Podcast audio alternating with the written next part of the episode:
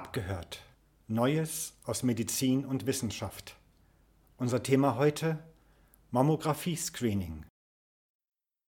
Mehr als 70.000 Frauen erkranken jedes Jahr neu an Brustkrebs. Damit ist das Mammakarzinom die mit Abstand häufigste Krebserkrankung bei Frauen. Aber, früh erkannt, zählt Brustkrebs eben auch zu den onkologischen Erkrankungen mit den besten Heilungschancen. Genau deswegen wurde zwischen 2005 und 2009 landesweit das deutsche Mammographie-Screening-Programm eingeführt. Seither können alle Frauen zwischen 50 und 69 Jahren alle zwei Jahre freiwillig eine Röntgenaufnahme der Brust erstellen lassen, um mögliche Veränderungen zu erkennen, bevor ein Tumor ertastet wird oder Symptome verursacht. Laut den Krebsregisterdaten des Robert Koch Instituts stieg die Zahl der Diagnosen nach Einführung des Screenings sprunghaft. Das unabhängige Institut schließt daraus, dass das Screening in der ersten Phase tatsächlich dazu beitrug, dass viele Tumore deutlich früher erkannt wurden als vor dem Screening. Natürlich listet auch das Mammographie-Screening-Programm selbst die Erfolge der freiwilligen Untersuchung auf. Laut Qualitätsbericht 2015 wurde bei gut 16.000 von 2,8 Millionen Frauen, die an dem Programm teilnahmen, Brustkrebs diagnostiziert. Ein besonderer Erfolg. Bei 36 Prozent der Frauen betrug die Größe des Karzinoms weniger als 10 mm. Bei lediglich 16 Prozent war der Tumor größer als 20 mm. Zum Vergleich, in den Jahren vor Einführung des Screenings war der Tumor bei seiner Entdeckung bei lediglich 14 Prozent der Frauen kleiner als 10 mm bei 44 Prozent hingegen größer als 20 mm. Doch längst nicht alle Experten bescheinigen der Brustkrebsfrüherkennung einen Vorteil. Von Beginn an stand das Mammographie-Screening auch in der Kritik. Vor allem zwei Punkte geraten immer wieder ins Kreuzfeuer. Die Belastung mit Röntgenstrahlen, die eine Mammographie mit sich bringt, und die sogenannten falsch positiven Befunde also solche Befunde, bei denen sich ein Anfangsverdacht auf eine Krebserkrankung später nicht bestätigt. Das Gerangel um Sinn oder Unsinn der Früherkennungsuntersuchung findet zuverlässig und regelmäßig auch in nichtwissenschaftlichen Medien Gehör. Vielleicht ein Grund dafür, dass die Zahl der Teilnehmerinnen am Programm seit 2014 stetig sinkt. Was aber denken eigentlich diejenigen über die Früherkennung, deren Beruf es ist, Brustkrebs zu diagnostizieren und die täglich damit konfrontiert sind, Betroffenen schlechte Nachrichten zu überbringen. Dr. Bettina Wolfgarten ist Radiologin in Bonn und hat sich auf die Diagnostik des Mammakarzinoms spezialisiert. Trotz dieser Spezialisierung zählt ihre Praxis nicht zu den für das Screening-Programm zertifizierten Einrichtungen, was ihr einen gelassenen Blick auf das Thema erlaubt. Kann sie die Kritik am Screening-Programm verstehen? Ich teile die Kritik am Mammographie-Screening nicht, ganz im Gegenteil. Ich halte die Einführung des nationalen Mammographie-Screenings für einen der entscheidendsten Errungenschaften der Gesundheitspolitik in den letzten Jahren.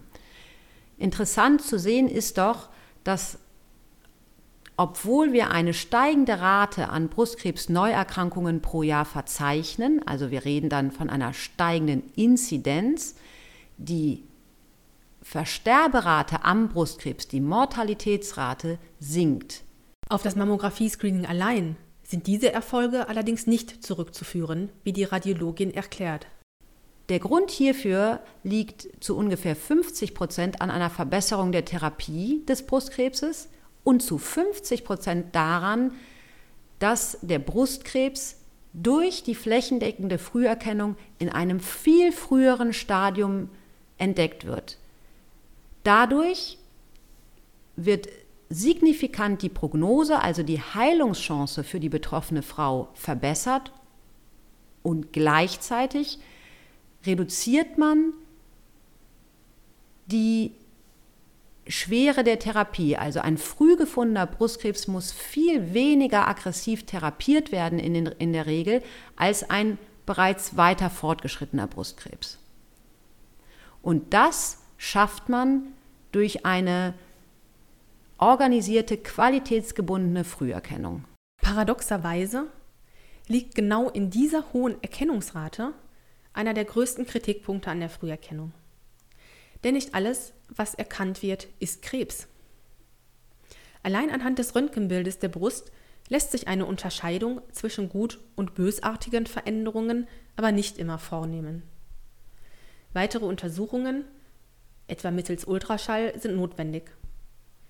Bringen auch diese keinen eindeutigen Befund, schafft eine Gewebeprobe, also eine Biopsie, Klarheit. Hierfür wird mittels einer Hohlnadel ein Stück Gewebe aus der Brust entnommen und im Labor untersucht. Für Frauen, die wegen eines unklaren Befunds weitere Untersuchungen über sich ergehen lassen müssen, beginnt eine zermürbende, belastende und unsichere Zeit. Laut Mammographie-Screening-Programm wurden zuletzt 123.000 von rund 2,8 Millionen Teilnehmerinnen zu einer weiteren Untersuchung eingeladen. Bei zwei Dritteln von ihnen konnte Brustkrebs durch eine weitere bildgebende Diagnostik ausgeschlossen werden. Bei etwa 32.000 Frauen wurde eine Biopsie durchgeführt. Etwas mehr als die Hälfte von ihnen erhielt tatsächlich die Diagnose Brustkrebs. Im Umkehrschluss bedeutet dies, bei ca. 106.000 Frauen schlug die Mammographie falschen Alarm. Sie mussten sich weiteren Untersuchungen unterziehen und in Ungewissheit leben, obwohl sie kerngesund waren. Vor allem die Biopsien stehen dabei in der Kritik, weil sie einen Eingriff in den Körper erfordern und damit besonders belastend sind. Bleiben sie ergebnislos, stempeln Experten sie darum schnell als überflüssige Schädigung des Körpers ab. Schießt man also mit dem Screening mit Kanonen auf Spatzen und belastet die Frauen eher, als dass man sie schützt? Das finde ich eine sehr gute Frage, weil das ja ein immer wieder geäußerter Kritikpunkt ist. Ich glaube, was man sich klar machen muss, ist Folgendes. Vergleichen wir das Ganze mal mit einem Fischernetz. Wenn ich das Fischernetz so grobmaschig webe, dass wirklich nur die großen Fische hängen bleiben, dann wird alles, was ich beispielsweise biopsiere, also wo ich eine Abklärung durch eine Gewebeprobe mache, mit höchster Wahrscheinlichkeit einem Brustkrebs entsprechen. Es bedeutet aber gleichzeitig, dass mir ganz viele von den kleinen Fischen durchs Netz gerutscht sind. Mache ich hingegen die Maschen sehr, sehr eng, werde ich enorm viel Beifang haben, der gar nicht relevant ist. Es kommt also darauf an, hier genau die richtige Maschengröße zu treffen. Dazu gibt es eine ganz gute Richtlinie ähm, der Eusoma, also der europäischen Guidelines, die sagt, man sollte eigentlich eine Quote von 3 zu 1 haben. Drei gutartige Befunde auf einen bösartigen. Wenn es wirklich so ist, dass jede empfohlene Biopsie ein Brustkrebs ist, kann man sicher sein, dass die Maschen, um im Bild zu bleiben, viel zu grob sind. Es ist viel zu viel durchgerutscht. Wenn man hingegen den Anspruch hat, eine echte Früherkennung zu betreiben, und Früherkennung nenne ich Befunde unter einem Zentimeter, dann muss man zwangsläufig sein Netz enger knüpfen. Das bedeutet, dass man natürlich auch Befunde biopsieren wird, bei denen sich dann, Gott sei Dank, herausstellt, dass es sich um einen harmlosen Befund gehandelt hat. Auch in ihrer eigenen Praxis erlebt Bettina Wolfgarten solche Fälle tagtäglich. Zu ihr kommen zwar keine Frauen im Rahmen des Screening-Programms, aber solche mit einem Anfangsverdacht, den es abzuklären gilt. Beispielsweise, weil ein hohes familiäres Risiko vorliegt oder aber weil etwas Auffälliges ertastet wurde. Auch in diesen Fällen führt der diagnostische Weg von der Mammographie über weitere bildgebende Verfahren wie Ultraschall oder MRT bis hin zur Biopsie. Bettina Wolfgarten ist mit den Ängsten der Frauen also gut vertraut. Ihrer Erfahrung nach verhält es sich jedoch wie mit allen Ängsten.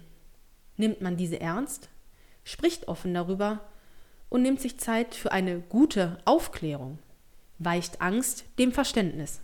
Wichtig ist dabei zu betonen, dass die Biopsie Teil der Diagnostik ist. Sie stellt einen weiteren Baustein neben der Mammographie, neben dem MRT und neben dem Ultraschall dar.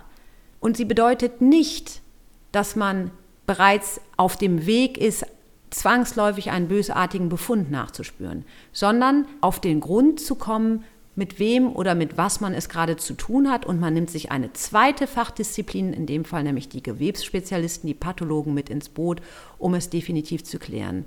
Und meine Erfahrung ist, wenn ein gutartiger Befund dabei herauskommt, freue ich mich, freut sich die Patientin, aber ich habe noch selber nie den Vorwurf erhalten, dass eine unnötige Unruhe erschaffen wurde. Doch nicht nur die Folgen der Mammographie, auch die Technologie selbst steht in der Kritik. Zum einen, weil potenziell gesunde Menschen einer Röntgenstrahlenbelastung ausgesetzt werden.